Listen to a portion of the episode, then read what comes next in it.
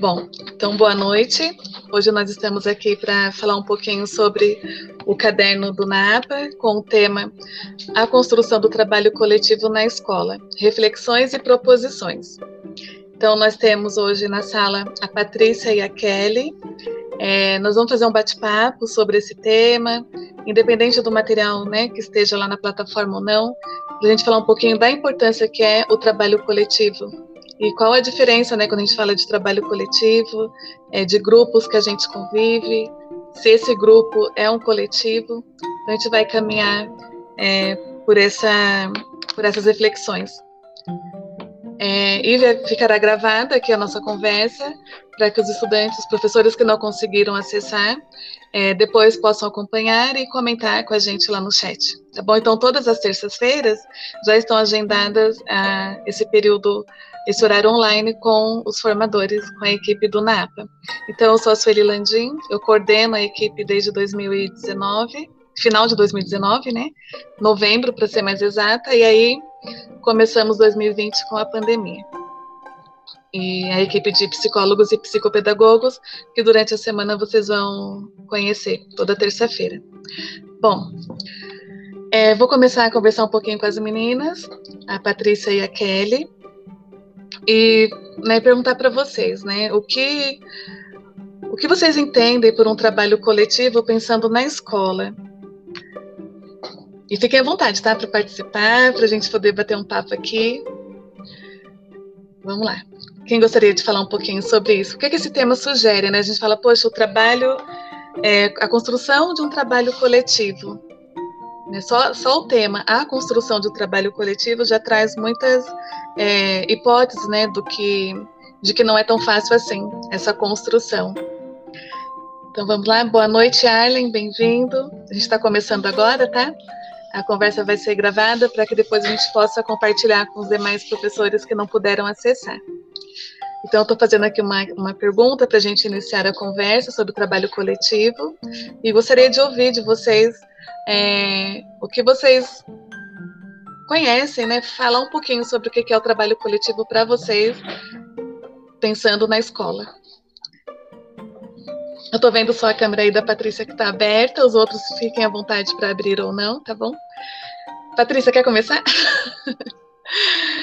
Pode falar, não tem certo e errado, a gente vai falar de, né, desse tema, o porquê que foi necessário durante essa pandemia e o ano de 2020, a gente falar um pouco do trabalho coletivo na escola. É, trabalho coletivo na escola não quer dizer que seja um trabalho unido, né? Eu acho que tem algumas diferenças aí. É, o ano passado, 2020, como estávamos todos em casa, é, teve uma figura principal que dava uma tendência a tentar unir todo esse trabalho. Né? Então, unia o trabalho perto do próximo ao coordenador pedagógico, a coordenadora da escola, que entrava em contato com todos os professores. Então, hora reunia, reunir o grupo inteiro era uma, uma coisa disparatada, porque os mais quietos ficavam mais quietinhos, praticamente não participavam, e os mais falantes acabavam falando muito mais, participavam mais. Então, chegou uma hora que ela começou a dividir as pessoas em grupos menores, né, para tentar é, fazer um trabalho coletivo que tivesse mais qualidade, porque é, não adianta, quando você reúne muitas pessoas, as pessoas que são mais falantes, mais extrovertidas, nem sempre deixam é, um tempo de silêncio para as que são mais introvertidas terem um tempo de né, ir lá e falar, eu vou falar. E eu, muitas vezes uma acaba falando em cima da outra, uma acaba falando em cima do outro. E foi uma experiência, eu acho que bem válida para todos nós que estávamos na escola. Este ano, como eu já tenho trabalho presencial, fica na minha escola em especial fica mais interessante esse trabalho coletivo, porque a nossa coordenadora, assim como eu e algumas outras pessoas, estão também home office, né? Ela tem comorbidade, então eu, eu falo para ela que eu imagino quão difícil é para ela estar em casa coordenando quem está na escola e nós que estamos em casa, né? Porque é, é complicado, ela depende das informações que vêm da gestão da escola para ela fazer isso. E o trabalho, trabalhar coletivamente quer dizer você fazer com que as pessoas, trazer as pessoas para trabalhar um coletivo, em termos de ideias, de ideais, em termos de concepção, concepção de infância, concepção de criança, ah, de, da própria educação. E hoje, o que eu mais vejo lá na, na minha unidade escolar é até a concepção do professor enquanto um eterno estudante, né? Em, em, formação constante, né? O professor tendo esse esse esse ar, esse ânimo para ir buscar realmente a sua a sua formação constantemente, né? Então é, é complicado. Eu penso, é o que eu, eu brinco muito com a minha coordenadora. Eu falo, olha, o papel de vocês da gestão, eu não quero nem que me pague o peso em ouro. E olha que eu sou pesada, entendeu? Porque não é, não é tão fácil, não. É um trabalho difícil, né? Lidar com o ser humano, eu acho que é um trabalho muito, muito difícil, muito complicado. Mais fácil lidar com as crianças. Trabalho coletivo com as crianças é fácil. Esse, esse eu topo, esse é mais, mais legal, eu acho. É? Bom, então nós vamos é, Será, né? Vamos. Você colocou bastante coisa aí muito boas para a gente poder pensar. Eu já vou mediando, mas eu gostaria de saber se a Kelly ou a Arlen gostaria de comentar um pouquinho sobre a concepção que você tem, né? Que vocês têm, é, mesmo de conhecimentos prévios do que é esse trabalho coletivo, para a gente poder seguir uma linha juntos. Kelly, Arlen, gostariam de falar? Bom, o trabalho coletivo eu acho que eu estou no teletrabalho, é, trabalho remoto. Então, para mim, é um pouco difícil por enquanto, né? Esse ano. O ano passado, eu acho que foi um trabalho coletivo, sim, na minha unidade, mesmo pelo distanciamento da gente. E, e, ah, tá. Você falou foi. assim, né, que foi que o ano passado você considera um trabalho coletivo. Quais sim, foram as sim. características que você consegue perceber assim de que, olha, foi um trabalho coletivo que nós fizemos? Olha, a busca ativa que foi começou o ano passado dos alunos que uh, uh, tinham não estavam frequentando, a, as coordenadoras fizeram essa busca ativa desde o ano passado. E uh, eu acho que a comunicação com os professores foi uh, o ano passado foi boa, foi boa. Nós não tínhamos, não tive, os problemas que surgia, a, a equipe gestora, os professores tentavam resolver. Eu acho que o trabalho coletivo do ano passado foi legal, foi válido. Não, não vou falar que foi perfeito. Não, por favor, não estou falando que a minha unidade é uma, mara... é uma maravilha, claro. Eu gosto dela da unidade, mas uh, não foi um trabalho assim uh, redondinho, não. É claro que teve problemas, certo? Mas eu acho que foi. Uh, os professores estavam engajados a ser um, um, um trabalho coletivo, sim. É o meu ponto de vista, tudo bem? Certo, ok, tá ótimo. É, Kelly, quer comentar um pouquinho, Kelly? Eu quero assim, é, assim, eu penso que o trabalho coletivo ele é, um, é sempre um desafio, né, para nós todos, né? Porque assim é a gente saber ouvir, né, o colega, deixar, né, muitas vezes aquilo que você pensa, né, para para você sobrepor, né, o que o outro está pensando você é sempre um diálogo, né? Uma construção mesmo, né? É, desse trabalho coletivo, né? Você é, está é, sempre visando o bem-estar da comunidade escolar, né? E não o nosso próprio bem-estar. Então isso daí assim significa é, muitas coisas, né? Para do nosso pessoal, né? É, o nosso orgulho, nossa vaidade. Muitas vezes a gente pensa alguma coisa, a gente tem que deixar aquilo de lado, né? Porque nem sempre o que a gente pensa é o que é o melhor para a comunidade escolar, né? Então, às vezes a gente pensa uma coisa, mas na hora que a gente começa ali a trabalhar junto no coletivo, é, com certeza sempre surge uma nova ideia, né? Então a gente tem que deixar também um pouco de lado essa vaidade, né? Saber lidar com esses conflitos também internos nossos, né? Eu penso assim, porque a gente tem que visar sempre o bem-estar, né? Dos bebês e das crianças. A gente está é, ali na, na, na escola para servir né, a comunidade. Né? Então, isso daí eu acho que é um ponto assim que pega um pouco né, para gente. Né? E, e assim, o ano passado, quando a gente se viu naquele contexto ali inicial da pandemia, a gente não tinha para onde correr, né? Então a, a gente foi desafiado a estar trabalhando ali em equipe num trabalho remoto, uma novidade para gente e é uma coisa que assim para mim foi muito válido, né? Você crescer, né, como profissional, você saber ouvir as pessoas é uma coisa assim difícil, ainda mais num, num ambiente assim remoto que nem a gente esteve, né? Você, a gente estava acostumado ali estar ali nas reuniões ali na escola, né? Já é, já é uma situação difícil. Quanto mais a gente estar distantes, né? Então, é, realmente foi um desafio. Eu acho que foi muito válido, né, para todos nós. E esse ano a gente também está é, nesse ambiente também, né? Voltando presencial e também no remoto.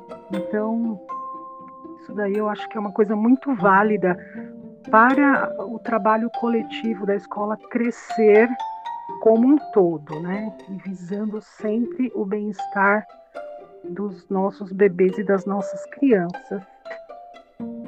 Uhum.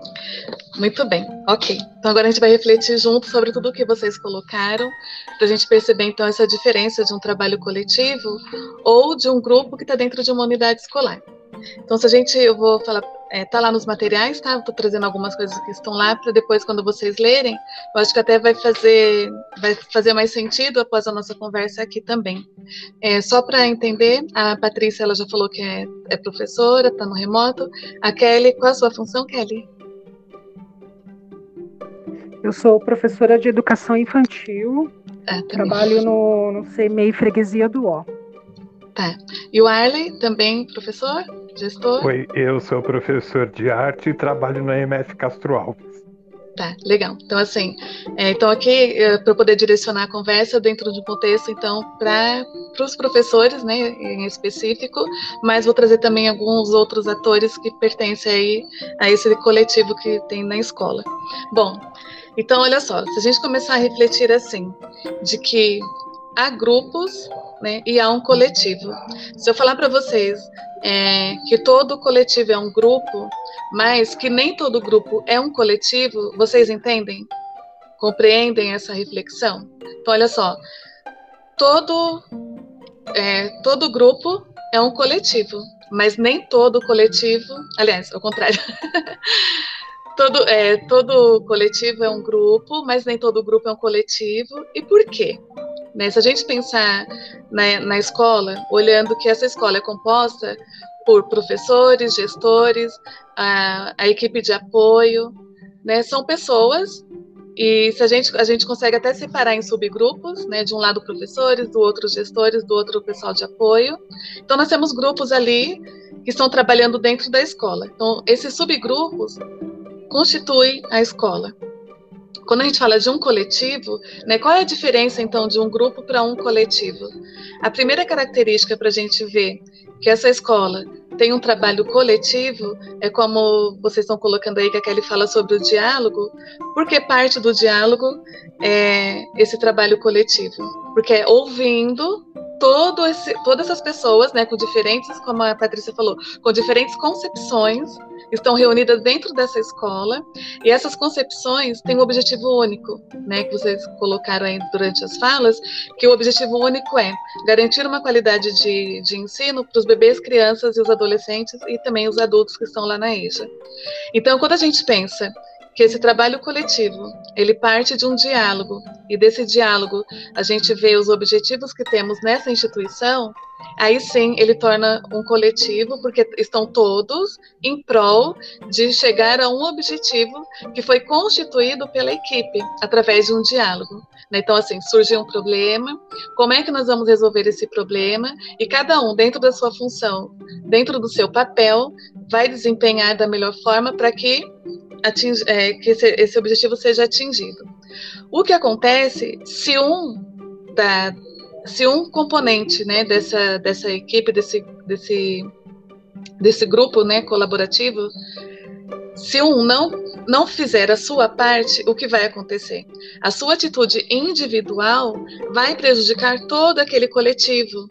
Né? Então, assim, é preciso que quando nós está, é, a gente está na escola e que quando a Patrícia fala assim, olha, é muito mais fácil trabalhar o coletivo com as crianças. Né? Então, por que com as crianças é mais fácil e com o adulto não? Né? A gente pensa, ó, nós somos professores e a gente consegue pegar 30, 30 estudantes, isso pensando né, no contexto é, normal, a gente consegue falar com 30 estudantes, fazer aqueles combinados de sala de aula e que eles seguem aquelas regras que foram combinadas, como se fosse um contrato. E a gente vê que a criança, ela, elas fazem. E aí nós não temos trabalho com isso. Por quê? A, o que foi construído ali foi em grupo, a professora propôs, olha, é, para ir ao banheiro, não dá para ir todos ao mesmo tempo, porque não cabe. Então nós vamos combinar de um ou dois de cada vez e sempre com crachazinho. Então a gente tem formas de fazer esse combinado, porque esse combinado vai propiciar para todo o grupo melhor momento de atenção para a aula, por exemplo.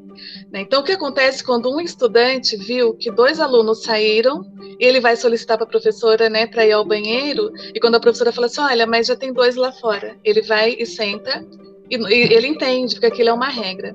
O que acontece então com os adultos? Na hora que o Arlen falou da busca ativa, vocês também comentaram sobre a busca ativa, de que foi feito, isso foi feito pelo coordenador, né? Assim, a gestão, o coordenador fizeram a busca ativa. Se a gente pensar o número de alunos que tem na escola, que a gente precisou verificar como é que eles estavam, né? Porque não tiveram contato, nem de remoto, não acessaram o Google Sala de Aula, e pensar nesse coordenador, nesse gestor fazendo essas ligações, é, a gente percebe que é um trabalho em grupo, onde os grupos se dividiram para determinada função. Fazer a busca ativa não é só o papel do coordenador que ele não consegue fazer sozinho. Então, acredito que quantas vezes eles solicitaram para vocês, é, perguntando sobre determinados estudantes, porque vocês tinham acesso mais fácil com ele. Era um WhatsApp que foi criado, um grupo né, de WhatsApp. Então, ele precisou dessa colaboração de vocês. Porém, por não haver esse diálogo, esse momento de diálogo, eu falei assim, olha, é, a gente precisa verificar o número de estudantes, fazer uma busca, e são muitos. Como é que a gente pode fazer isso? Porque sozinha eu não vou conseguir. Né? Então a gente tem conversado muito com os gestores sobre isso, sobre é, partilhar as atividades realizadas na escola, que fica mais fácil e todos são responsáveis. Então, assim, a busca ativa não é só responsabilidade da gestão.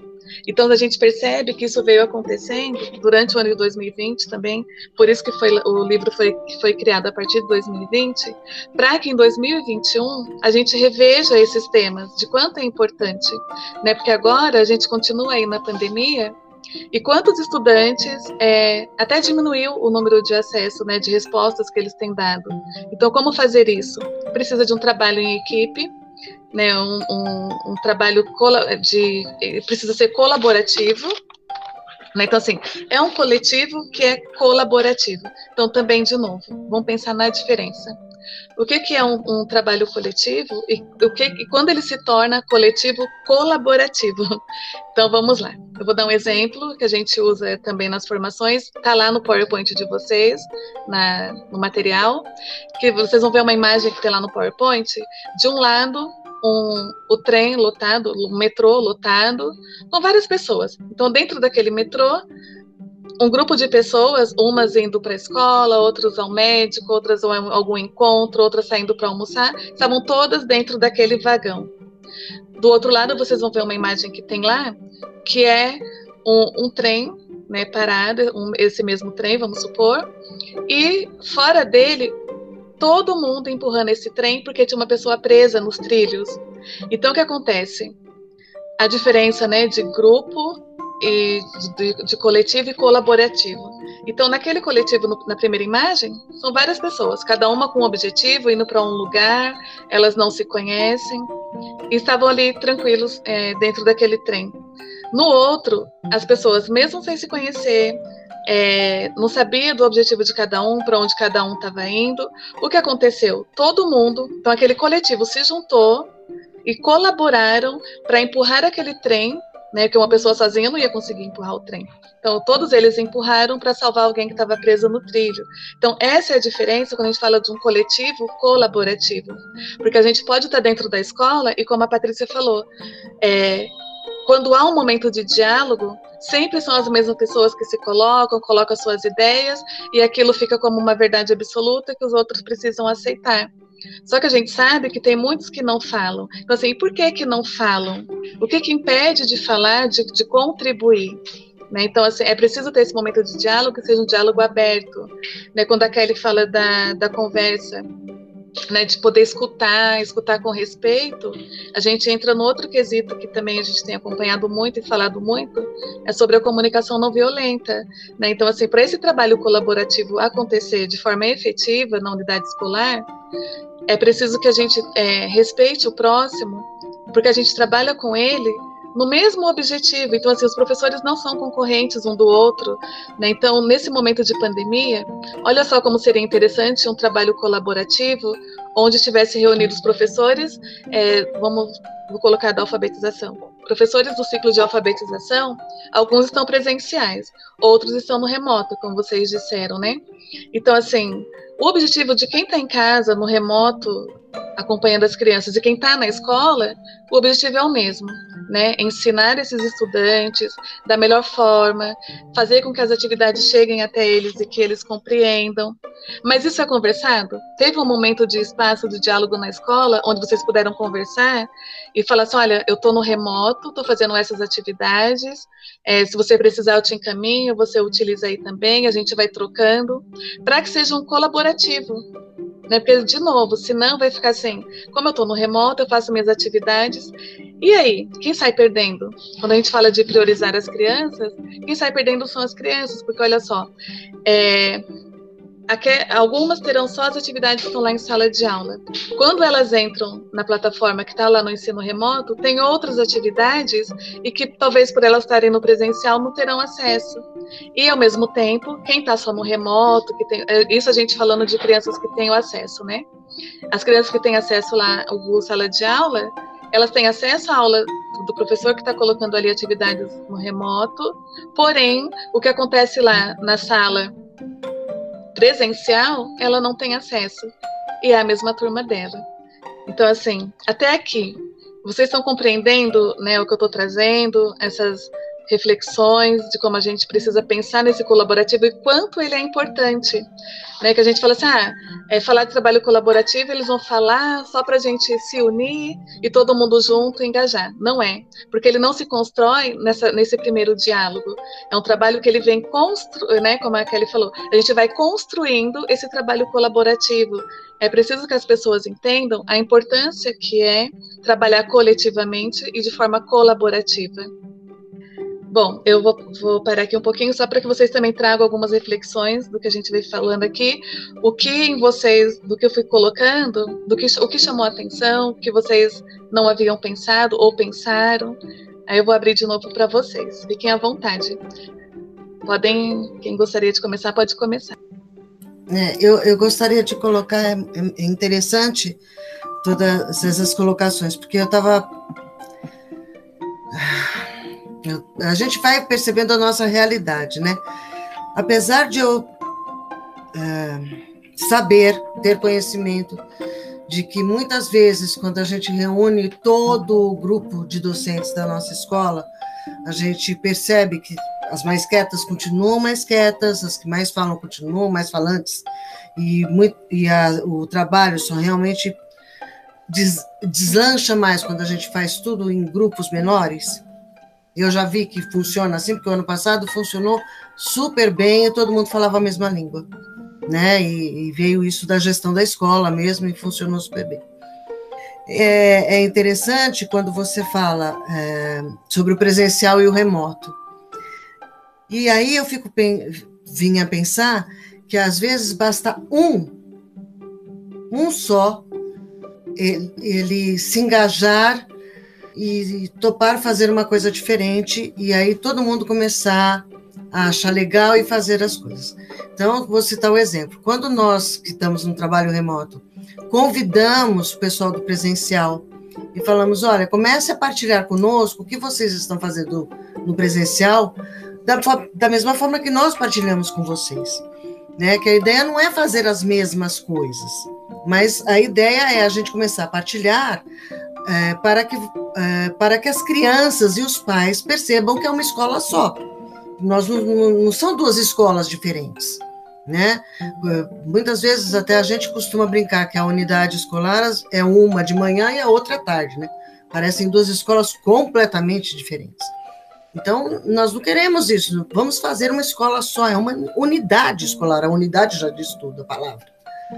E, e no início foi meio assim, meio assado, mas uma professora do presencial falou assim: ah, então eu vou passar para vocês, é, eu posso gravar para vocês a brincadeira do morto-vivo que eu fiz com eles. E aí, é, como exemplo, aí vocês podem passar, então, porque a gente estava falando de jogos, de brincadeira, e a gente não queria pegar do ano passado. O vídeo que fizemos no ano passado, a gente queria coisas novas, coisas diferentes, apesar de ser a mesma brincadeira. E a gente falou, ótimo, muito bacana. E ela começou a passar, depois de duas semanas a outra também veio assim meio sorrateiramente. Alguns pais do presencial começaram a entrar nos nossos grupos é, e começaram a, também a participar das nossas atividades, porque aí as professoras do presencial também incentivaram as crianças. Então, hoje está tudo junto e misturado. É muito, muito legal isso. E a gente conseguiu. Estamos tentando ainda, passos lentos, mas hoje a gente já consegue fazer uma, um, uma, um encontro em Jeife que a gente fala a mesma língua, todo mundo. E uma dá, uma, uma dá a ideia para a outra do que está acontecendo com as crianças, né? E é interessante quando você falou isso do remoto, porque basta um.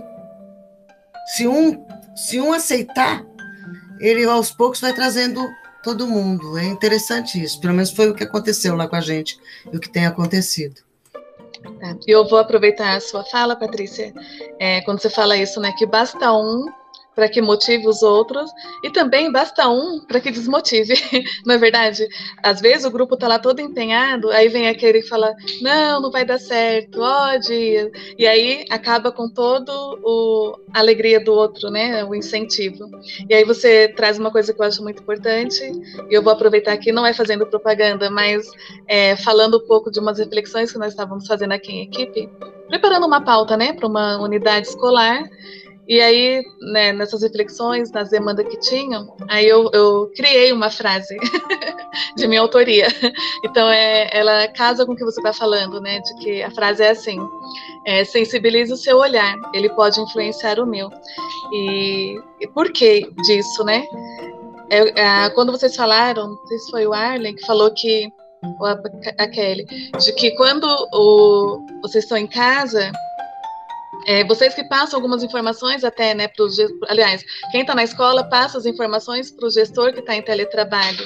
Então, assim, que informação é essa que eu estou passando? Né, como é que eu estou falando? Que olhar que eu tenho para eu passar para esse diretor? Porque, assim, o meu olhar vai influenciar o dele. A forma que eu disser vai influenciar. Então, assim, então é muito importante é, pensar nesse colaborativo nesse sentido, né? Porque às vezes a gente até, até mesmo para falar o, o colega, por exemplo, né? É, olha, é, como você falou, uma passou a atividade e com isso foi motivando os outros. Por quê? Ela conseguiu transmitir esse olhar que ela tinha de que ela poderia colaborar.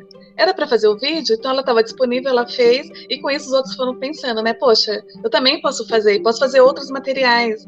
E aí, né, principalmente na educação infantil, que é muito disso, né? É preciso chegar para a família algo lúdico para que eles consigam é, reproduzir lá com as crianças. Então é muito difícil. Tão difícil quanto para o Arlen, que está lá no ensino fundamental? Então, assim, não é difícil porque é educação infantil, é difícil porque hoje a educação para chegar no estudante de uma forma remota é muito difícil. Ela tem que ser muito bem planejada no sentido que seja pro estudante. E às vezes a gente acaba vendo assim alguma, algumas alguns materiais, algumas atividades que são enviadas para o estudante, mas ele não consegue fazer e acaba sobrecarregando a família. Então, quando a gente tem uma família né, de que é leitora, escritora, que consegue fazer cálculo, é, a gente tem um resultado. Porém, a nossa realidade, né, a região que a gente trabalha, a maioria da, das famílias não vão conseguir ajudar o aluno. Né? E nem é função dela de ajudar o aluno. Nós somos os professores. É nossa obrigação, né, entre aspas, nós escolhemos essa profissão e para fazer jus dela, a gente precisa saber que quem ensina somos nós.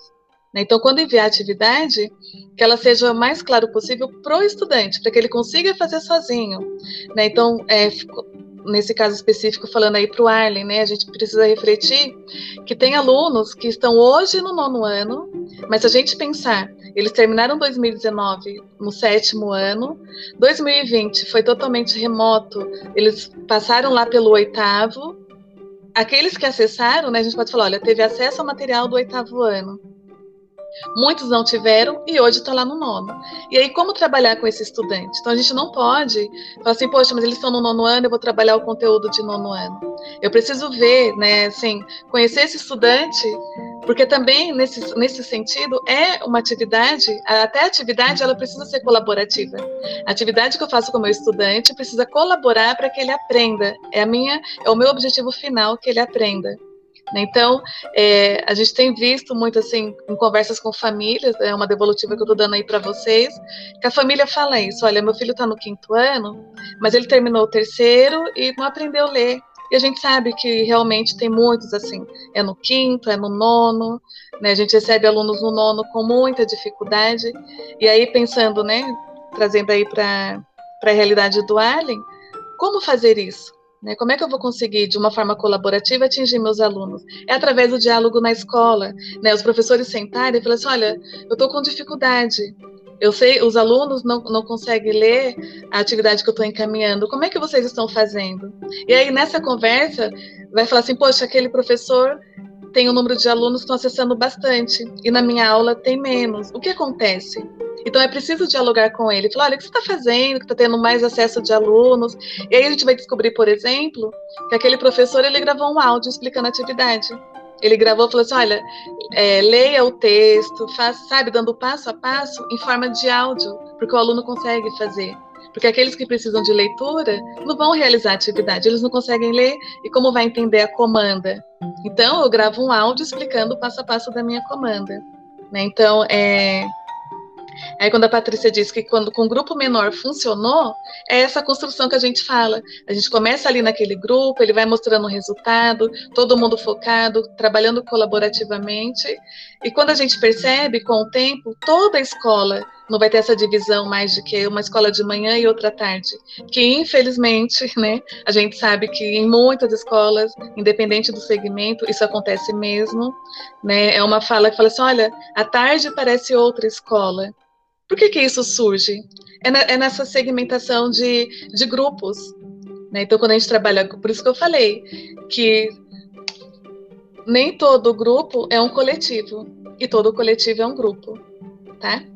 Gente, não deixa eu falar muito, deixa eu agora ouvir vocês. Eu vou esperar para falar só no finalzinho, quando os três terminarem.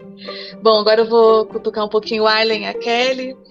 Até aqui, que reflexões Oi. vocês Uh, acontece o seguinte: como eu estou remoto e o, o outro professor está me substituindo e uma outra.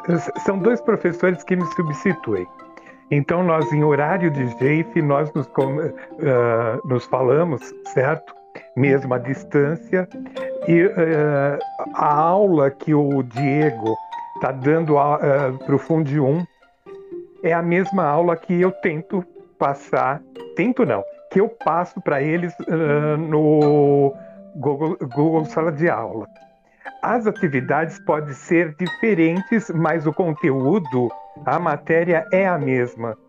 Porque uh, presencial você pode ter um jogo de cintura de, melhor do que o remoto. Outro dia eu percebi que um aluno não mandava uh, atividades. Eu entrei em contato com ele, eu tentei conversar com ele, aí a mãe respondeu que ele não sabe ler. Aí o que, que eu fiz? Eu peguei todas as minhas, tu, uh, todo o conteúdo, a, a, matéria que eu tinha que dar, que eu estou dando para ele, eu peço para ele gravar, para ela. vamos supor, vai falar sobre fábula então ela vai gravar a fábula que ela mais gosta e posta como atividade. Foi esse o meio que eu, que eu achei. Presencial é mais fácil, né? É, você tem um jogo de cintura melhor, é, você está acostumado. E o remoto é, foi de, o ano passado foi muito difícil para mim. Eu não gosto. Uma coisa que eu não gosto é filmar, me filmar falar em público, eu não gosto. Foi muito, mas muito difícil. Hoje em dia eu consigo. Todas as minhas aulas eu gravo e posto para eles, para eles saberem como que eles vão fazer. É isso que eu tenho para falar. Então, assim, é, eu fico muito feliz, Arlen, de ouvir o que você traz, né? Essa preocupação de perceber que o estudante, né, não algo ele não estava conseguindo fazer, não deu aquela devolutiva, e quando você faz essa busca ativa, né, de saber o que está acontecendo e percebe que é porque ele não sabe ler e muda a sua estratégia, é, é isso. Né? Então, assim, a gente não, a gente sabe que os estudantes aprendem de formas diferentes, então por isso que as atividades não precisam ser iguais. Então, se eu tenho 30 alunos e e os 30 aprendem de forma diferente, eu preciso ter 30 lá estratégias para atingir um, né, e cada um. E, e, o que traz no caderno é isso também, né, nesse caderno que a gente está tá estudando aqui agora, que fala o que é bom para um precisa ser bom para todos. Então, assim, precisa ser bom para todos na escola. Então, a gente sabe que o nosso foco é o estudante, a gente trabalha em prol dele, mas também trabalhamos em prol é, de nós mesmos, enquanto professores. Né? Eu tive um professor na faculdade que ele falava assim, de que a gente prepara a aula primeiro para nós, depois para os estudantes. Se a gente está satisfeito com a aula que a gente preparou, com certeza vai atingir o estudante. E é isso que o, que o Arlen traz aí, né? Até essa coisa de gravar isso foi ruim para, assim, foi não ruim, mas foi difícil para todos. E hoje é uma ferramenta que a gente está tirando de letra. Então a gente está aqui nessa reunião, é, nessa conversa online. Isso já existia antes e a gente não fazia uso. Né? Então, assim, olha que a gente, como a gente aprendeu. E quando você grava, Arlen, sua aula agora, e disponibiliza para esse estudante, é o que você falou. É o mesmo conteúdo, porém ele estou usando outra estratégia para que chegue até os estudantes que estão tendo acesso aí no remoto. Né? Então, isso é um trabalho colaborativo. Você tem essa conversa com o seu grupo de professores, vocês estão juntos, né? São dois professores te substituindo lá na escola, enquanto você em casa está fazendo o trabalho, compartilhando com eles e colaborando. Né? Então, é, vocês trabalham dentro desse do que é esperado nesse coletivo colaborativo.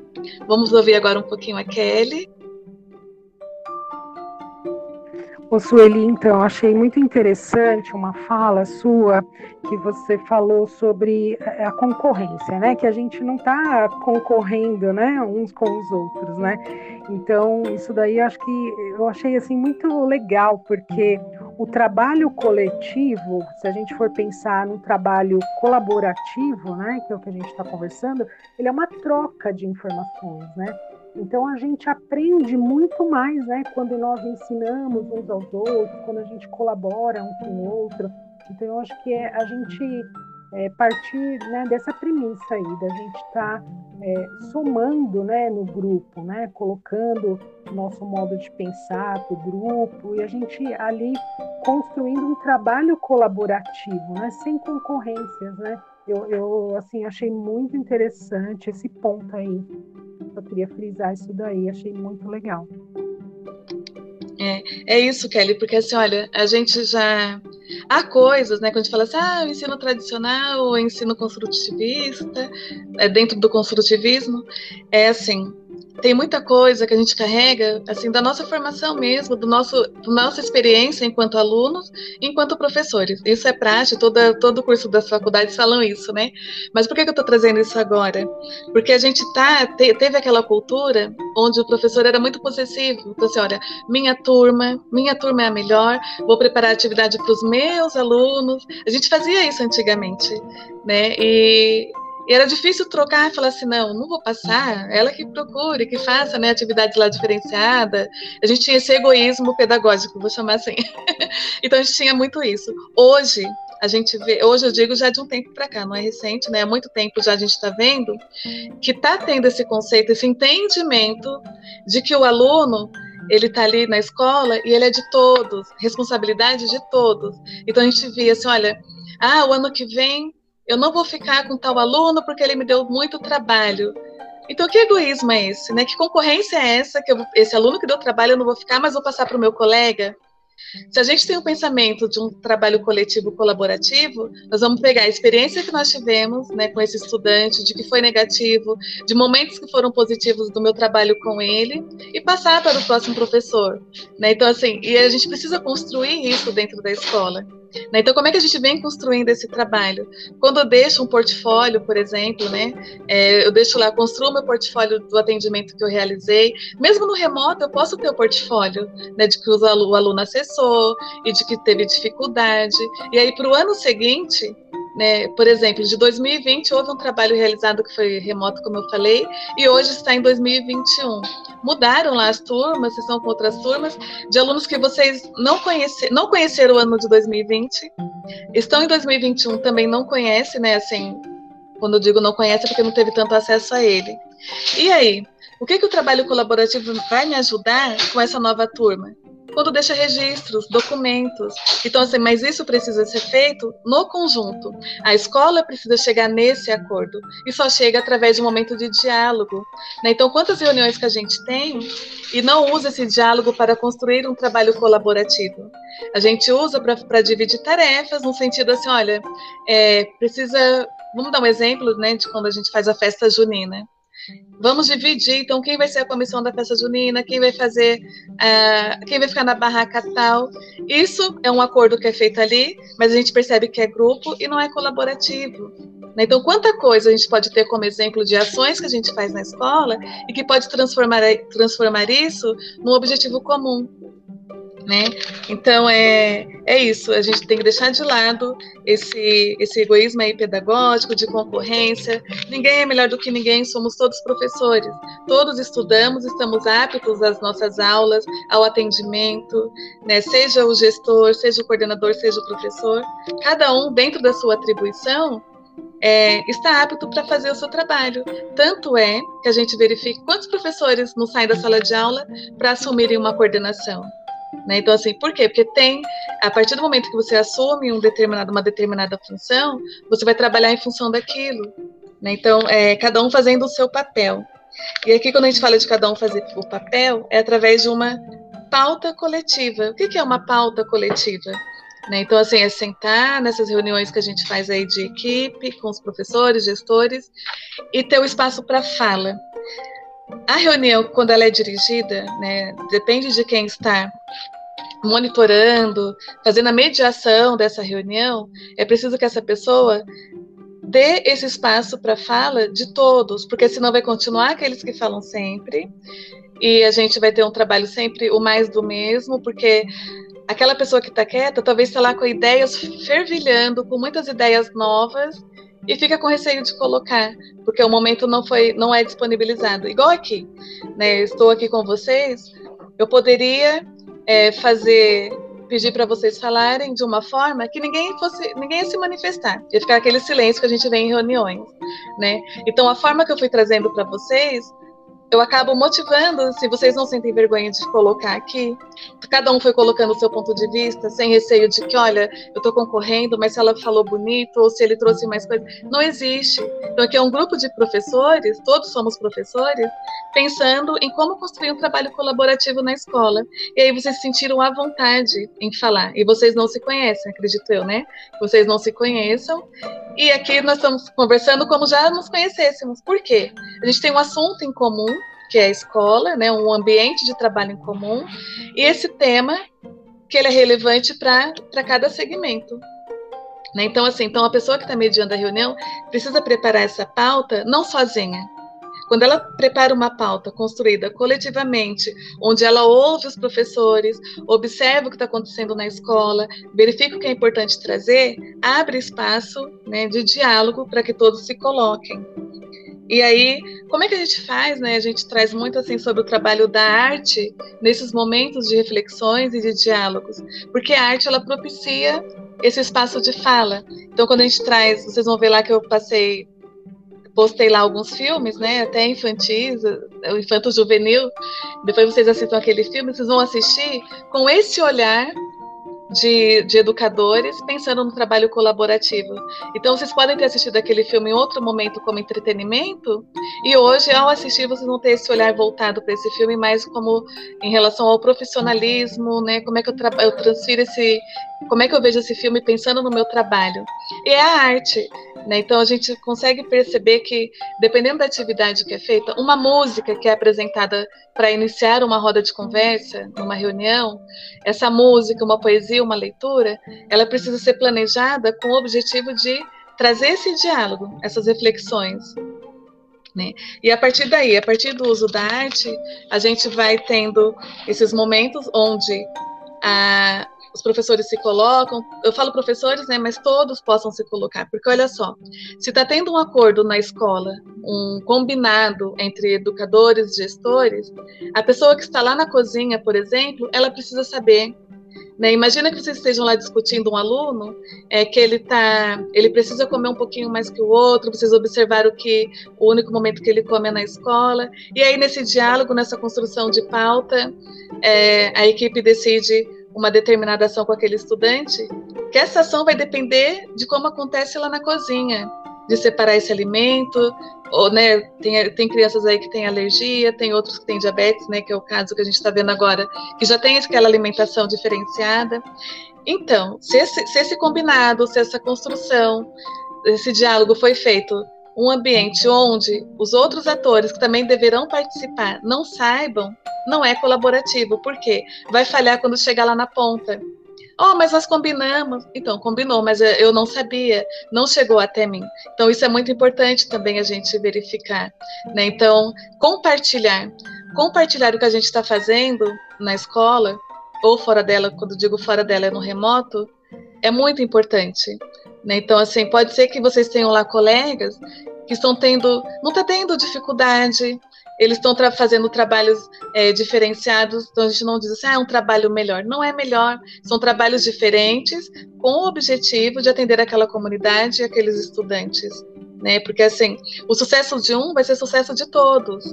Porque quando as pessoas falam da escola, eles falam da escola de uma forma geral.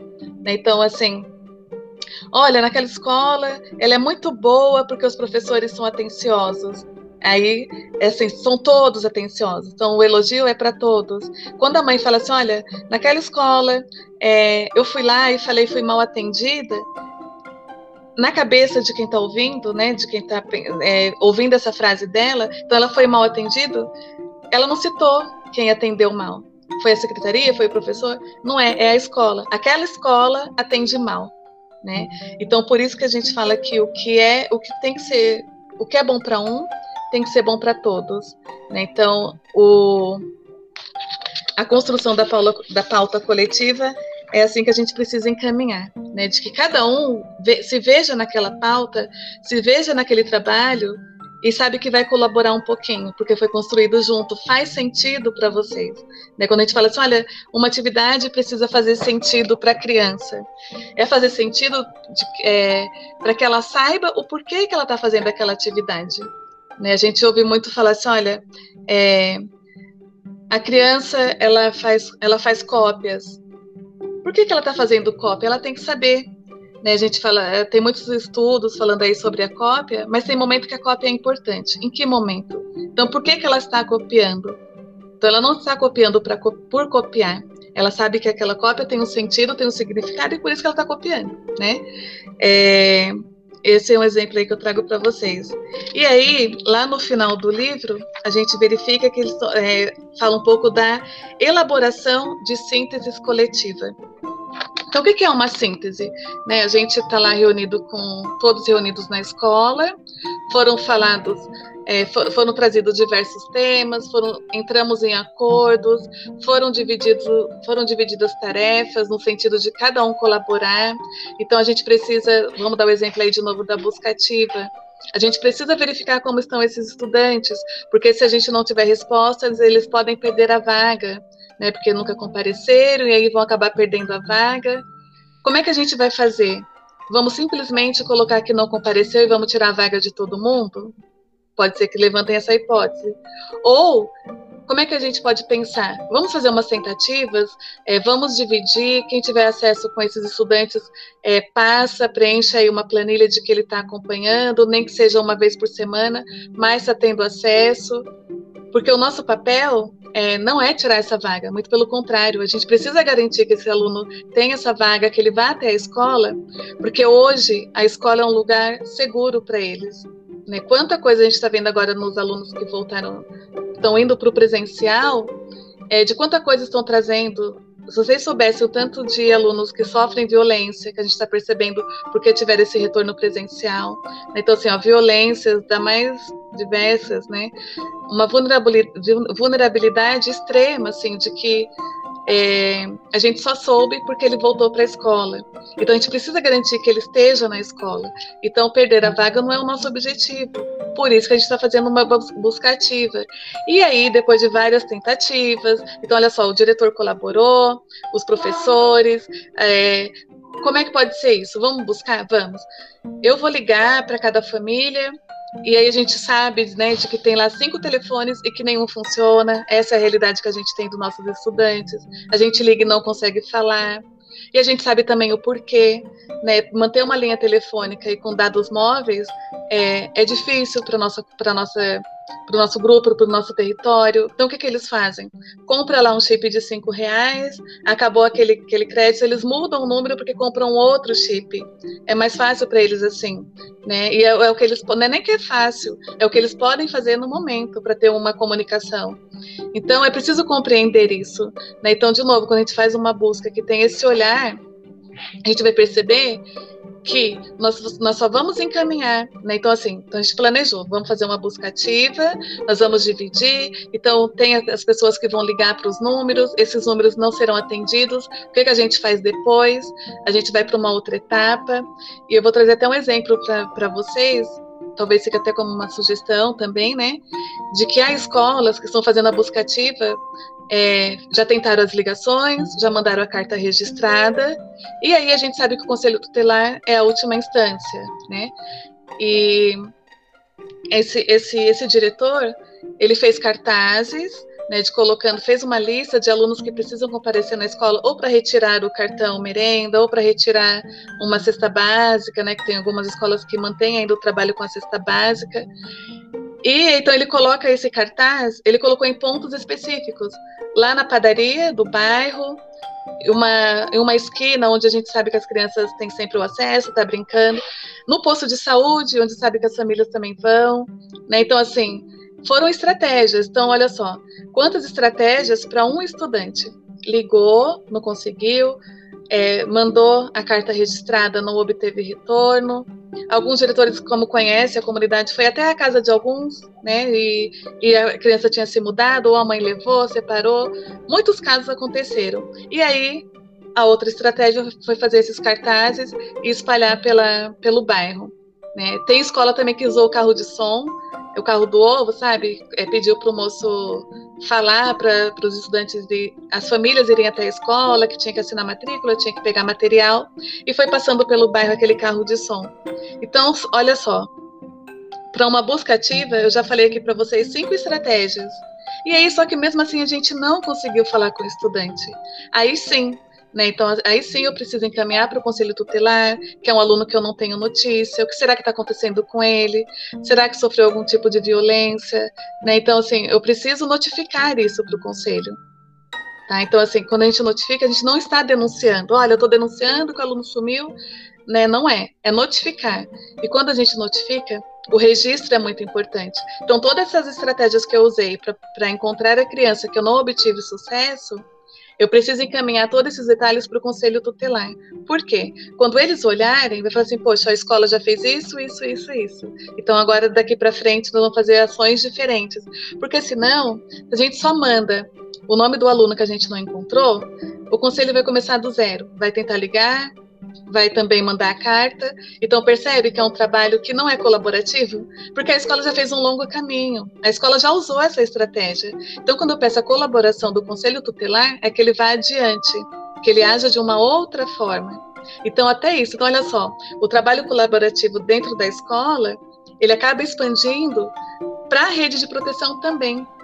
Né? Então, é, as ações que eu fiz precisam chegar no conselho para que ele dê encaminhamento, né, dali para frente, não começar de novo. É, eu paro aqui de novo para que vocês tragam reflexões até aqui. Então vamos lá. Lidiane, boa noite. Você chegou agora, você está conseguindo aí acompanhar? A gente está refletindo um pouco sobre o trabalho colaborativo. Tá? Fica à vontade também para participar. Então vamos lá. Fiquem à vontade, quem for falar pode abrir o microfone. Até aqui, essas reflexões, o que vocês né, trazem né, para contribuir para essa. É, eu penso. É, é uma das coisas que você falou que me chamou muito a atenção foi quando você falou assim do, do compartilhar o quanto é importante. Né? E você usou como exemplo uma decisão que é tomada em relação a algum aluno que seja por exemplo, alérgico a algum alimento ou tem alguma doença que precise de mais cuidados, por exemplo, diabetes, e a pessoa, a última pessoa a saber, ou melhor, a última pessoa a não saber é justamente o pessoal da merenda, o pessoal da cozinha, né? Aí eu, eu lembrei de uma coisa que aconteceu comigo, e foi no dia de ontem, inclusive, falando-se em busca ativa. É, então, nós temos uma. fazendo busca ativa lá na escola, né? E eu entrei em contato com, com um aluno, desde a semana passada eu estou atrás e busca e busca, todos os telefones não dão, não dão. Entrei em contato com a secretaria da escola, pedi para alguém pegar o prontuário do aluno e ver se não tinha algum outro telefone anotado a lápis, porque nem sempre no EOL tem os números de telefone que a gente pode falar com o vizinho, com a avó, com a tia, né? Porque o prontuário do aluno, às vezes a gente anota lápis, anota ali no rodapé um, um, um telefone, né?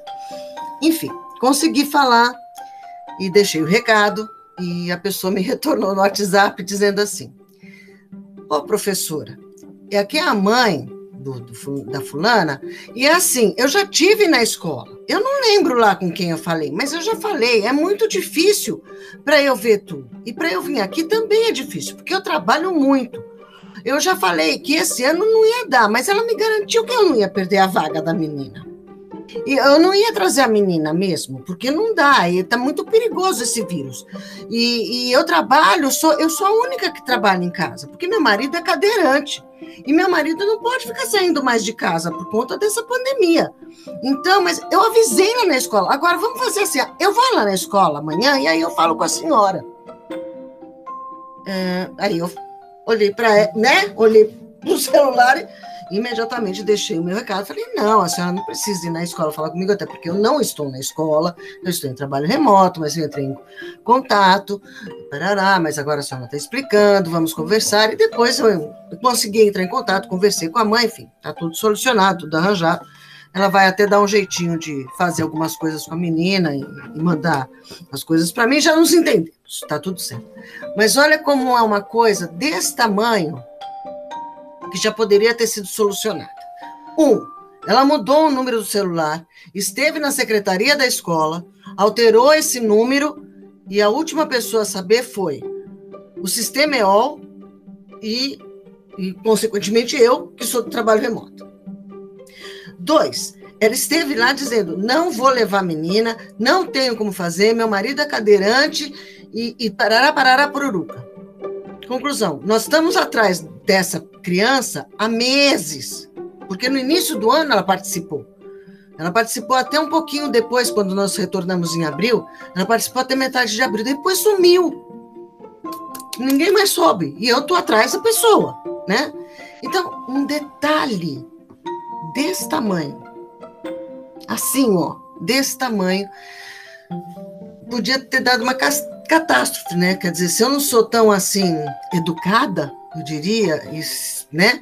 Eu poderia ter, ela poderia chegar xingando a escola, falando que, é, que, né, que a escola só tem gente mal educada, que, mas ela chegou mansa, assim, falando, mas eu já tive na escola, eu só não lembro com quem eu falei, mas eu vou amanhã falar com a senhora. Eu falei, não, não precisa falar comigo, vamos nos entender, e a gente conseguiu se entender. E era uma coisa simples, era só alterar o número do telefone, enfim, não sei. Né? E a gente entende que muitas vezes a comunicação fica truncada dentro do ambiente escolar, quando você tem uma escola de 500 crianças, então isso tende a acontecer. Imagina uma MF, como é o caso do Arlen, né? Aí deve acontecer mais vezes. Mas a gente tem que ficar atento mesmo, porque se a gente não compartilhar informações, eu acho que essa é uma briga que deve haver desde que o mundo é mundo, né? Porque porque se não compartilhar informações, imagina, às vezes na nossa família é difícil compartilhar informações, que dirá numa, numa unidade escolar, né? Mas precisa ficar atento mesmo. É. Ah, ô, Patrícia, é, realmente, né? Então você vê, é, como você falou, um problema né, aparentemente pequeno, não tinha contato com a criança, você foi procurar. E aí você encontrou. E quando encontra, percebe um monte de informações que a escola já tinha, alguém da escola já tinha. Né? Então, isso de novo demonstra e mostra para gente o quanto é importante esse trabalho colaborativo, né? Um coletivo colaborativo, não um grupo de profissionais trabalhando de forma separada, porque alguém recebeu essa informação. E quem recebeu deve ter anotado, deve ter registrado. Então, assim, quando a gente fala no, no, no colaborativo, no coletivo colaborativo, eu vou dar um exemplo de que da nossa equipe mesmo, né? Então nós somos em cinco especialistas é, e a gente também faz essas ligações para os estudantes, né? Então a gente precisou pensar numa organização coletivamente, de uma forma onde todos teriam acesso às informações atualizadas. Então, a gente preparou uma planilha, que é aquela planilha online. Vou dar um exemplo sobre as reuniões que a gente tem. Então, cada um que agenda com a escola uma reunião, a gente vai lá, coloca na planilha a data e o horário. Por quê? Porque o próximo especialista, é, quando eles trabalham em duplas, para não bater as agendas, ele precisa saber que dia está disponível para marcar com a, com a, dupla, né? Então a gente acompanha por ali. Estou falando isso porque a escola precisa pensar nessas, nesses instrumentos de registro, quando a gente fala, falou aqui do registro reflexivo, que tem o trabalho colaborativo, é justamente para isso. Hoje, né, a gente aprendeu tantas ferramentas, usar tantas ferramentas, ó, tem o Google Forms, tem as planilhas que são online, então todo mundo na escola tem acesso a uma planilha de buscativa, por exemplo, né? Então a gente precisa encontrar esses 20 estudantes. Os nomes deles estão lá nessa planilha. Aí se a gente dividir, olha, quem ligou, que dia que ligou, o resultado que obteve, ah, tá no remoto, tá, vai, vem no presencial. É uma coisa que pode ser de acesso de todo mundo. É aquela coisa também de, desse, do egoísmo pedagógico que eu falei. Então, só a moça da secretaria tem informação? Não, precisa ser todo mundo, porque é, essa informação é, precisa ser compartilhada para que o trabalho colaborativo aconteça de forma efetiva. Porque senão, de novo, vai ser só um grupo. A minha escola é formada por um grupo de profissionais e a gente está trabalhando né, de forma a cada um desenvolver o seu papel. Porque foi para isso que a gente fez a faculdade, então aqui eu só preciso ensinar. E a gente sabe que não. A gente precisa ensinar, precisa saber como é que estão os alunos. É, é, são tantas coisas que foram surgindo né, já a partir da pandemia, mas que já antigamente, antes da pandemia já era assim, né, então a gente tinha que pesquisar, fazer uma busca lá dos nossos alunos, do perfil da nossa turma, daqueles que não, não acompanham. Então, o registro dentro de um trabalho colaborativo, coletivo colaborativo, é muito importante. Então, tem que ter meios de registrar. Né? Então, quando, se vocês tivessem essa planilha, mesmo que fosse, não fosse online, fosse mesmo manual, né? Lá naquela, a gente pega uma folha lá de almaço, que é grande, e ali a gente coloca o nome dos alunos, então cada um que ligou vai lá e assina, olha, eu consegui falar com esse, ele vai ficar no remoto. É simples e é, e é eficaz. Né? Então, assim, é pensar em coisas que leve esse colaborativo adiante, né? É... Quem mais? Vamos lá a gente já está chegando, eu tinha programado uma hora e meia de conversa para que a gente, né, em relação ao caderno, eu já resumi durante aqui que a gente foi trazendo, trouxe os tópicos principais. Então, agora esse momento mesmo para a gente conversar, para ir fechando. Então, fiquem à vontade para se colocar.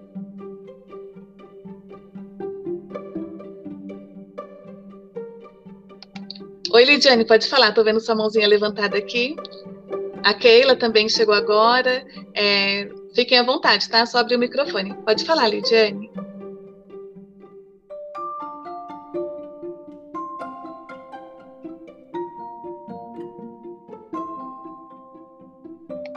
Eu não sei se a Lidiane está falando, mas eu, eu não estou ouvindo. Vocês estão? Porque o microfone dela está aberto. Não, não estou.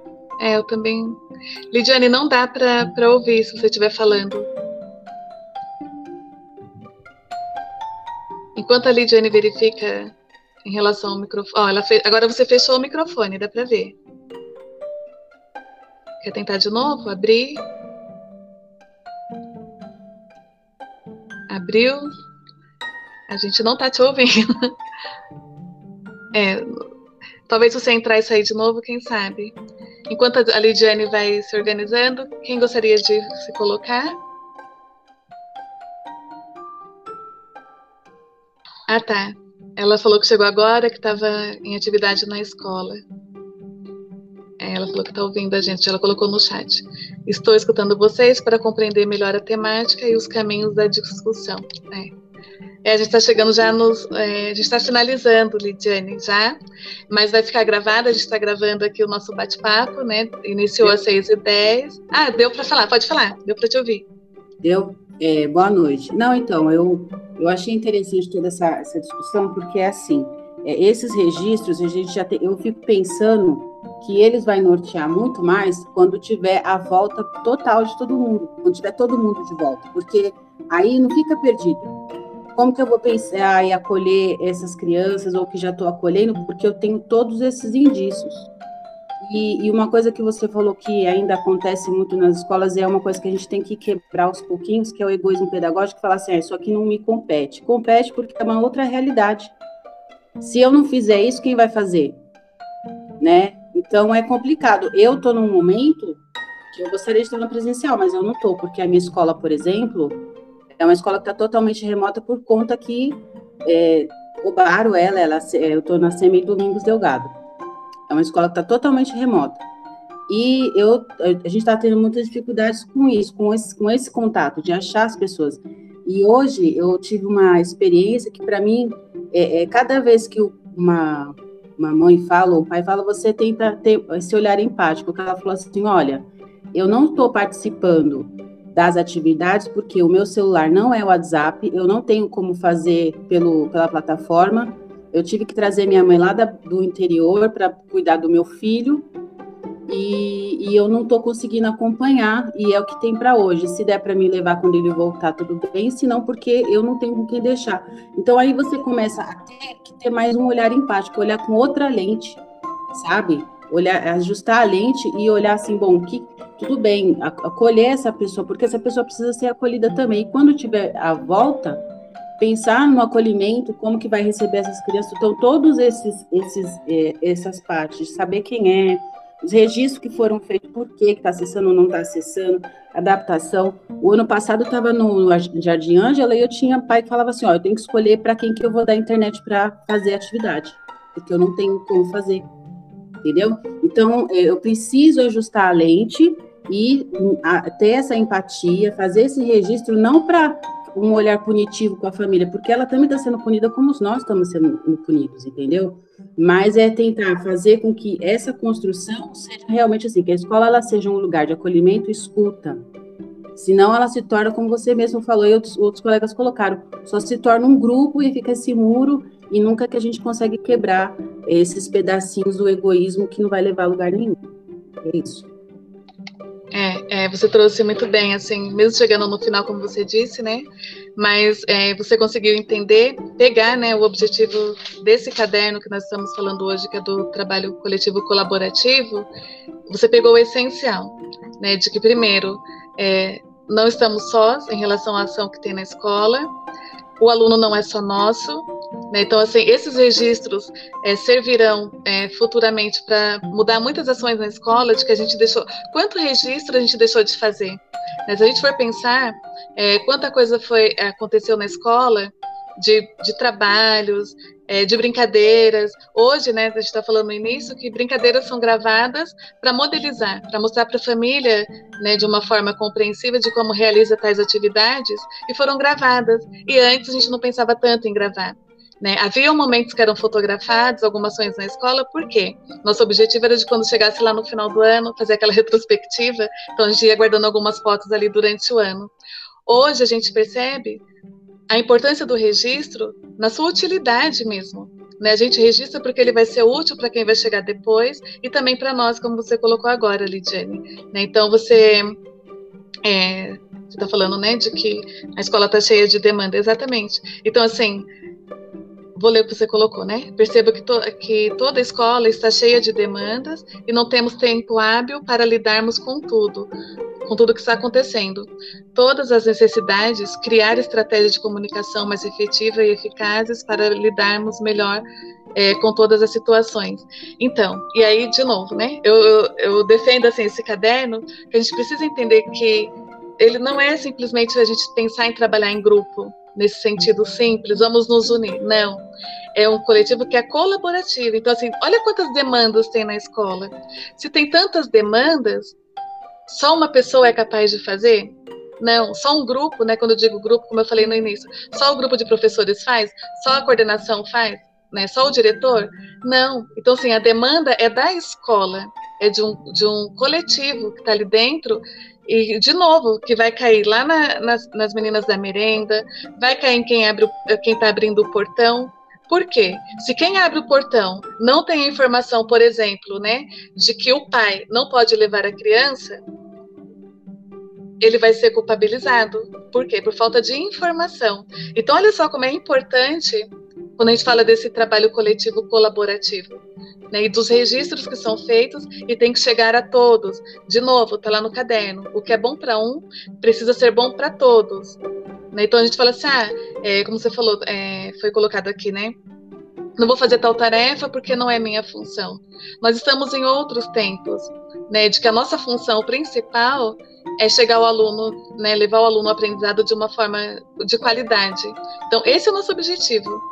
Né? Então a gente está aqui sim para o que der e vier, para fazer o melhor. A gente já passou por tanta coisa no ano passado, tanto, tanto medo a gente teve. Né? Então, assim, esse medo não, não, ele não diminuiu, ele continua tendo medo, só que a gente está numa outra situação, né, de que a gente está conseguindo levar de uma forma mais tranquila, né, coloca esse tranquilo entre aspas, mas a gente está fazendo, né, então é, eu espero que vocês sejam esses multiplicadores na escola, de quando tiver esse momento de diálogo, vocês colocarem, né, assim, olha, eu penso que se a gente fizer assim, ajudaria, né, uma ideia que eu tenho, o que, é que vocês acham, é, complementem a minha ideia, vamos fazer juntos, né, juntos colaborando um com o outro.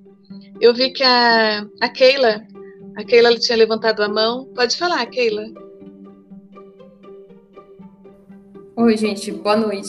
Cheguei aqui no final, mas é, eu acredito que e percebo que o nosso grande desafio, né, acaba ficando nas mãos da equipe gestora, porque é ela que tem um conhecimento sobre é, os horários, o funcionamento de, de todas as, as áreas da escola e de todos os trabalhadores e trabalhadoras, é, dá conta de criar condições para um encontro coletivo, né? E com todo mundo, né? Com todas essas pessoas que você citou, né, Sueli?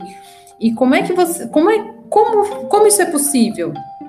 Né? Porque uma reunião pedagógica não dá conta, porque o pessoal da secretaria precisa estar na secretaria, atendendo as famílias enquanto a reunião pedagógica está acontecendo. Né? Ah, é num horário de GEIF, se for um, dependendo do horário de GEIF, bom, independente do horário de GEIF, tem muitas pessoas né, que são dos terceirizados que não vão conseguir participar. E, e aí é, é difícil né, conseguir fazer um processo de desconstrução daquilo que a gente quer né, que quer ajudar todo mundo individualmente, né, daquilo que é nossa função, né, o que é função de secretária, professora, né, merendeira e tudo mais, e se enxergar nesse lugar, nesse lugar coletivo de fazer junto e pensar nas estratégias e ferramentas junto, né? É muito bom. Essa semana a gente sentou para discutir uma questão de limpeza do pátio, que eu estava envolvida né, na questão, porque eu estou usando o pátio e as meninas precisam fazer limpeza. E faltava só um, uma conversa, mas como é que vai juntar todo mundo? As meninas da limpeza têm que estar tá lá e eu preciso estar tá na sala de aula, e enfim, né, todo mundo nas suas zilhões de, de funções para executar, né?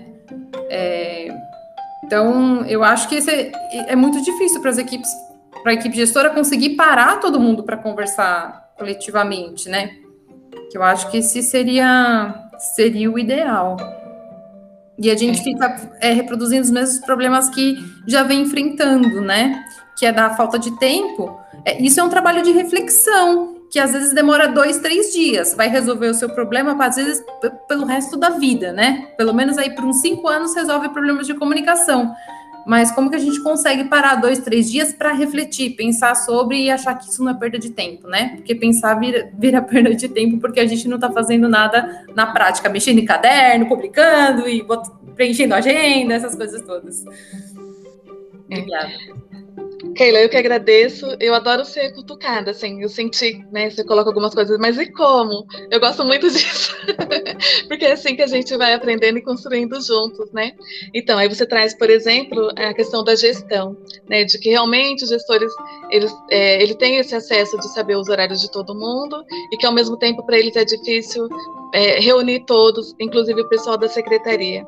Né, quando a gente pensa de novo, né, a trazer reflexão desse caderno, pensando nele, é, a gestão, eu tenho recebido muitas ligações de gestores que são sobrecarregados. Eles falam, olha, eu não consigo dar conta, né, e realmente eles também não dão conta. E aí, aí é que entra o a gente precisa dividir, né? É, dividir tarefas, mas no sentido assim, olha, reunir. Então, se tem esse momento de diálogo, mesmo que nem todos participem, por quê? Como é que a gente constrói esse coletivo colaborativo? Há um grupo, né, de professores naquela reunião, de gestores, e aí vocês vão colocando algumas coisas, vão dando as ideias e vão chegando a algumas conclusões e vão pensando em determinadas ações como é que essa ação que foi decidida ali naquele coletivo precisa chegar nos outros? E aí o caderno traz uma estratégia que é o registro reflexivo. Né? Então, assim, criar esse hábito de que o, os combinados, o que foi acertado nas reuniões, para que os outros que não participaram tenham acesso. E não é ter acesso só de ler e concordar, é ter acesso àquele registro e se colocar também. Falar assim, olha, eu li, é, tá ok, eu concordo, mas nesse ponto eu trago uma ideia, porque aí a gente vai compartilhando, né, de uma forma que o ideal seria, como você falou, todo mundo junto ao mesmo tempo, e a gente sabe que na realidade isso não é possível, né, mas olha só, se esse registro reflexivo, é que nem você falou, deu o exemplo do pátio, então, é, você estaria usando o pátio e as meninas que cuidam da limpeza, é, as meninas não, né? Que tem os meninos também. Então, as pessoas que cuidam lá da limpeza da escola, que colaboram com a limpeza, eles precisam saber que você terminaria a aula e que depois eles precisariam deixar em ordem. Então, precisava chegar até eles. E como é que você fez isso? Né? Então, assim, chegar até eles e também até o grupo de professores, falar assim, poxa, a Keila está lá na quadra, ela saiu com, as, com, a, com os estudantes, é, então eu também posso. E aí, como é que eu vou fazer se eu ficar no mesmo horário que ela? Né? Então, assim, é preciso é, compartilhar também, né? Que você está indo lá na quadra, naquela aula, para que todos saibam. Entende? Assim, de que é difícil. E é por isso que ele precisa ser refletido agora, para que ele seja construído. Né? Então, assim, é preciso muitos momentos de diálogo. De novo, né? Voltando aqui no que você traz a gente precisa dialogar sempre e voltar atrás desse registro reflexivo, porque olha só, a gente pode ter tomado uma decisão coletiva e que a gente não obteve sucesso. Então, assim, o erro não foi do diretor, porque ele decidiu aquela ação. Não. Tanto o sucesso quanto o insucesso é responsabilidade desse todo. Então, assim, ó, nós pensamos em fazer dessa forma, achando que daria certo, porém não deu. Vamos rever o nosso registro e vamos mudar a ação? Então, também, tudo que é combinado, ele precisa ser flexível, ele pode ser flexível. Né? Aquela ação não deu certo, então vamos por outro caminho, vamos pensar juntos. Né? Então, nada é estático e tem que ser daquela forma. Né? Então, por isso que quando você traz essa importância desse diálogo, desses momentos, e que é o gestor que vai ser esse mediador, né, de preparar esses momentos, é isso. Né? Então, ele precisa estar tá, tá aberto também, como a Kelly falou no começo, a ouvir. Então, no diálogo, a parte mais importante desse diálogo é de quem, este, de quem está mediando a ação saiba ouvir. Porque não adianta ouvir, igual quando a gente fala para o aluno, né? Vou dar um exemplo de aluno. A gente fala assim: olha, o nosso objetivo é tornar os estudantes protagonistas da ação. E aí a gente faz toda aquela coisa bonita que está lá na teoria, meus alunos são protagonistas, aí você abre o diálogo, aí você pergunta para eles, o que é que nós vamos fazer? Que, que ideias vocês têm? Aí a gente ouve ideias maravilhosas e no final o que acontece? O que prevalece? A nossa ideia inicial. Bom, vocês falaram, mas eu vou fazer assim, né? Isso é protagonismo? Então, quando a gente pensa de novo nesses, nessas pautas coletivas, é para isso, para que todos tenham voz. E aí, por isso, de novo, eu ressalto o que está lá no caderno. O que é bom para um precisa ser bom para todos. O que é regra para um é para todos. E aí a gente vai construindo isso né? E não é do dia para noite, nós vamos fazer isso. Vai precisar de várias GEIFs, né? Então a gente tem lá o horário de uma hora, uma hora e meia para GEIF e não vai dar conta em uma, então a gente vai ter que retomar isso num outro momento. E também isso tem que ser um combinado, porque a JEIC tem o momento da formação do coordenador, né? Então, a função do coordenador é essa formação dos professores.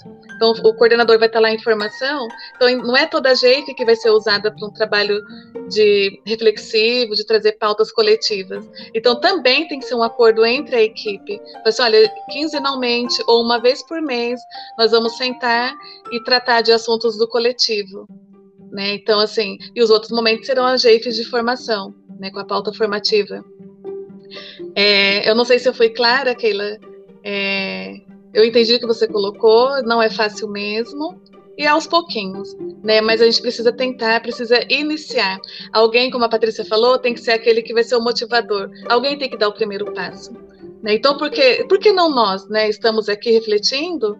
Olha quanta coisa a gente discutiu aqui, que a gente começa a pensar na nossa prática e que a gente pode levar lá para a escola. Não só pode como deve, vai ter aquele momento que você não fala assim, olha, é, vamos, vamos pensar assim? E aí a escola recebeu o caderno, né? O, é, como eu tô com. Ó, aqui acho que dá para ver. Então, as escolas têm cada um dos cadernos, e assim, a gente não recebeu muita quantidade, mas cada escola tem um kit com cinco cadernos. É, seis, né, na verdade, porque tem outro que é sobre violências. Então, ir lá e solicitar, falar assim, olha, diretor, olha, gestor, né, eu gostaria de ver os cadernos do NAAPA, porque ela trouxe um, o que a gente está passando agora, lá no caderno, quando fala de, de, do trabalho coletivo, colaborativo, é muito bom para a gente refletir e a gente entender como pode melhorar aqui as nossas ações, que nós não somos um grupo, né? Nós somos um coletivo. E para isso a gente precisa caminhar juntos e, e pensar, decidindo junto. Então assim, não é como eu falei do protagonismo, né? Não é o diretor ou o coordenador ou um professor que seja o líder, né? Tem lá uma liderança, que ele fala assim, olha, nós vamos fazer assim, e todo mundo diz amém, só que fala amém de uma forma que fica insatisfeito, porque não se viu naquela ação, não se viu construindo aquela ação, tá? Então, é, eu espero ter trazido para vocês assim de uma forma mais concreta, através mesmo desse bate-papo, a importância desse caderno e desse tema ser trabalhado na escola é, daqui para frente, né? Porque a gente viu que o ano passado as dificuldades foram muitas, porque não, não existia, não foi pensado nesse trabalho colaborativo. E aí por isso que nasceu o caderno, para que a gente pense sobre isso agora daqui para frente e que aos poucos a gente vai mudando tantas realidades que a gente vai seguindo porque é assim, sempre foi assim e vamos continuar assim. Não, é preciso ter alguém que fala assim, era assim, mas agora pode mudar. Pode mudar porque vai ser melhor para todo mundo. Tá? Então, eu gostaria agora que vocês fizessem as colaborações né, finais para a gente fechar. E a gente fechar aqui esse nosso momento de encontro, de reflexão. Tá? Então, fica aberto de novo aí os microfones para que vocês façam as considerações finais. Sueli, eu gostaria de agradecer né, por esse momento maravilhoso que a gente passou junto, né, um tempo assim precioso de trocas de conhecimentos, né, para mim assim foi um, um, tempo muito bom e eu quero agradecer você, né, por todos esses conhecimentos que você compartilhou aqui com a gente, tá? Um beijo.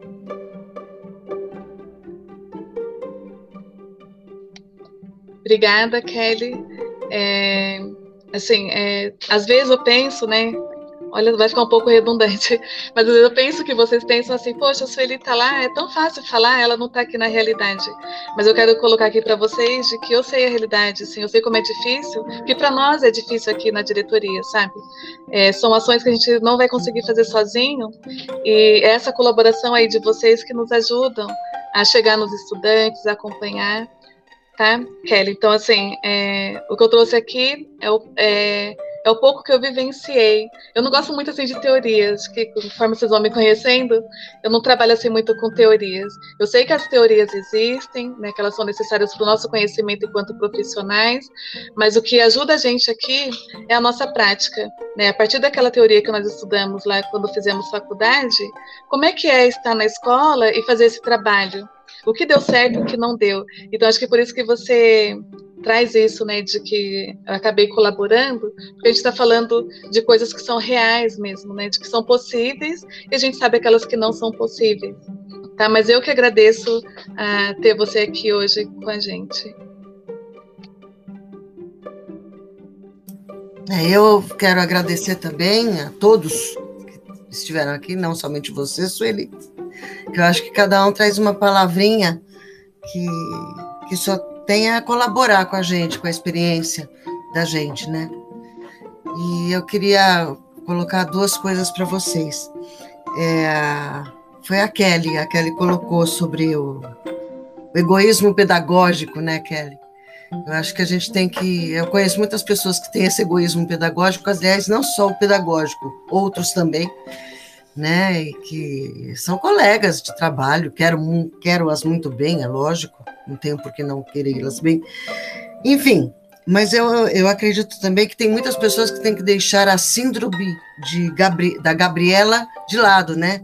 Que é aquela, eu nasci assim, você sempre assim, Gabriela, né? Você estava falando, Celi, eu lembrei muito dessa síndrome de Gabriela. Eu acho que a gente pode deixá-la de lado, porque a única constante que existe no ser humano é a mudança. Né? Nós somos seres que somos capazes de mudar sempre. Então, vamos nessa.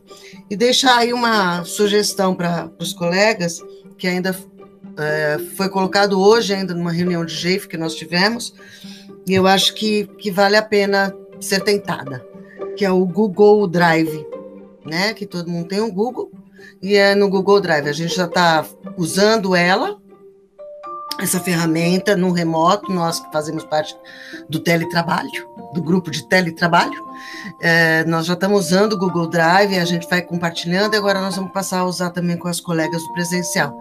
E eu acho que vai pegar, a onda vai, vai valer, porque o grupo do WhatsApp não comporta mais. Alguém já coloca alguma coisa lá, outro vem, compartilha, fala, faz, você perde, você perde a informação.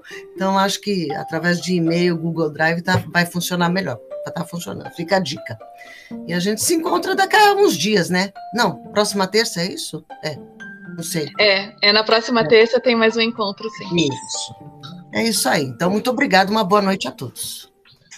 Obrigada. Arlen? Bom, gostei da. Eu agradeço a todos também, porque cada um contribui um pouquinho para pelo do assunto. Olha, gente, eu gaguejo, eu fico nervoso, não adianta. Por mais que eu tente. Bom, agradeço a todos que compartilharam um pouquinho das suas experiências e eu absorvi algumas. Muito obrigado. Vou falar só no final. Keila,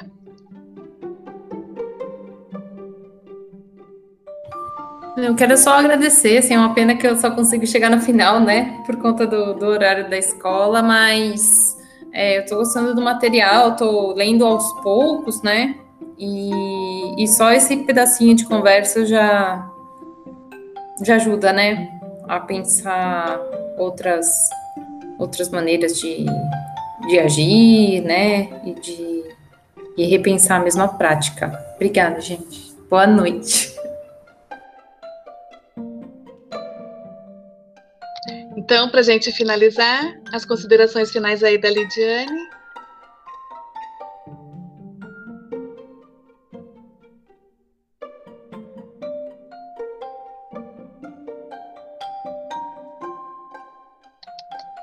Eu acho que a Lidiane não vai conseguir abrir o microfone.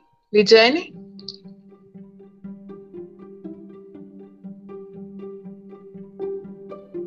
Ela, ela agradeceu aqui, né, só no chat. Obrigada pelo compartilhar. Muito obrigada pelo compartilhar. Acho que ela não vai conseguir, mas ela está ouvindo a gente. É, o microfone está ruim. Mas eu li aqui sua mensagem, Lidiane. Muito obrigada. Bom, e eu finalizo então agradecendo a todos vocês é, pela consideração de estarem aqui comigo hoje, né? Eu sei que tem, vocês têm muito a fazer, igual a, a Keila fala, né? Que saiu da escola, acabou chegando um pouco atrasada. Então a gente entende assim o, esse comprometimento, né? De querer participar. E olha só como o que nos move, né? Como é que o conhecimento nos move enquanto educadores? Né? Então a gente tirou esse, essa uma hora e meia, agora já está uma hora e quarenta, para a gente estar tá aqui conversando. E é como vocês falaram, né? A gente aprendeu muito um com o outro aqui. Tudo que vocês colocaram vai sempre me ajudar em relação aos minhas próximos, meus próximos encontros, é, próximas pautas aqui com a equipe. E a gente se vê nas escolas, então a gente faz JAFE, vocês vão ver a nossa equipe aí participando de JAFE com vocês. Tá? Então, é, a partir de agora a gente já se conhece, mesmo sendo aí através dessa telinha, dos quadradinhos. Estou vendo, tô vendo a Patrícia, mas estou vendo a foto aí de vocês. Então a gente acaba se conhecendo. Então a gente criou esse vínculo. Então agora nós somos conhecidos, né? Nós somos amigos e compartilhar aí da educação é sempre muito bom. Tá? Então eu finalizo agradecendo. É uma honra para mim ter vocês aqui. Espero que né, os próximos educadores aí que vai assistir nosso, a nossa conversa futuramente, que amanhã já vai estar postado lá no grupo esse vídeo, é, que também é, a gente consiga contribuir com vocês que vão assistir depois, tá? Então, muito obrigada mais uma vez. A gente se encontra aí na terça-feira com outro tema, tá bom?